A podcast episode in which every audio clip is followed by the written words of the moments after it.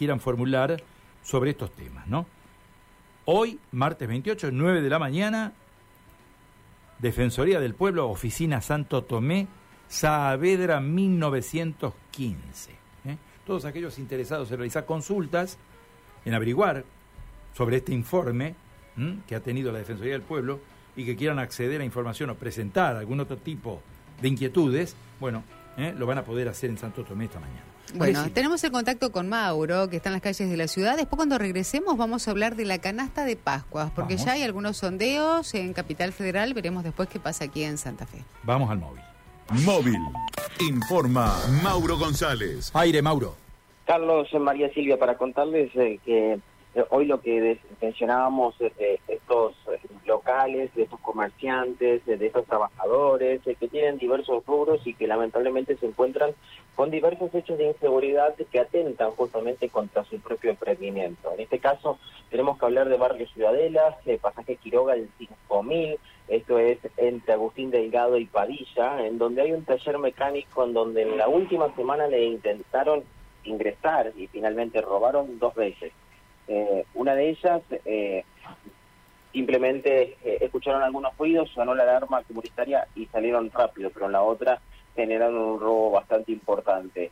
Lamentablemente ante esta situación lo que comenta el propietario de este taller es que no quiere trabajar más, quiere definitivamente dejar el rubro y eh, dedicarse a otra cosa porque entiende que van a seguir siendo el blanco de este tipo de, delitos.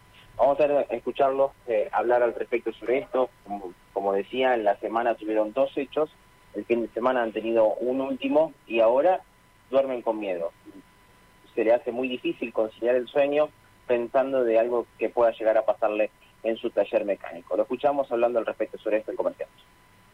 Entran el martes a la madrugada, eh, ingresan al patio del taller, diríamos, y no robaron nada, pero o sea, te desparraman todo, diríamos. Aparentemente buscan herramientas, por lo que se ve. Eh, dentro de la semana ponemos una cámara para más seguridad y demás. Entran madrugada de sábado para domingo y nos encontramos con que barretearon el portón del lado de adentro, eh, rompen una, de las cámaras y rompen también una, ¿cómo es? Una de las sirenas de la alarma. No suena la alarma, un vecino escucha todo y cuando el vecino escucha todo hace sonar la alarma comunitaria y bueno, eh, ahí es donde se van. Ahora, eh, hace sonar la, alarma comunitaria, supuestamente llaman a la policía.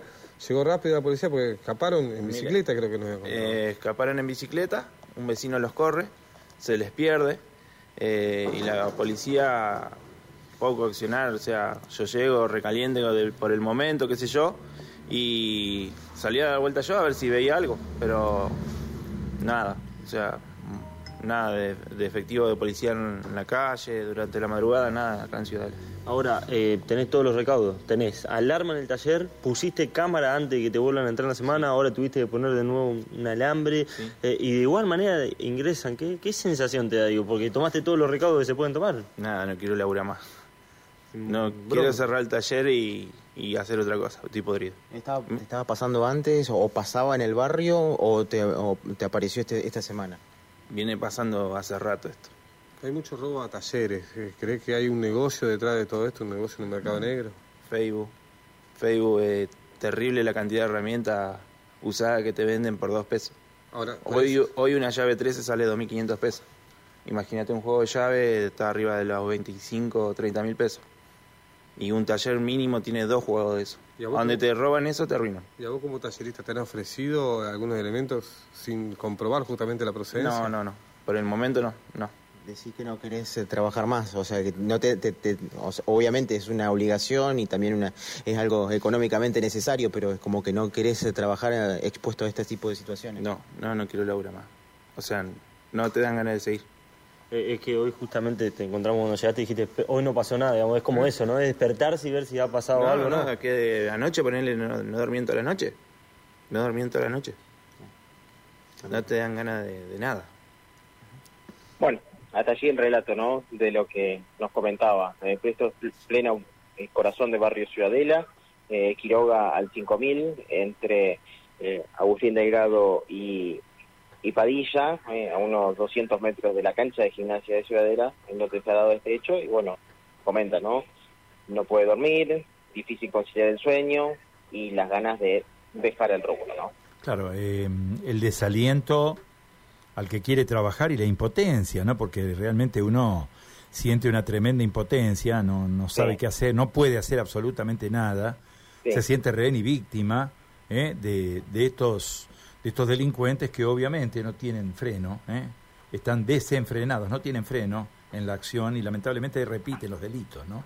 Es realmente muy, muy duro para mucha gente que inclusive tiene que hasta cambiar de rubro, ¿no? Dejar el rubro para el cual está preparado en la vida para trabajar y dedicarse a cualquier otra cosa que, que no entrañe tanto riesgo, ¿no? Es realmente muy, muy duro, ¿no?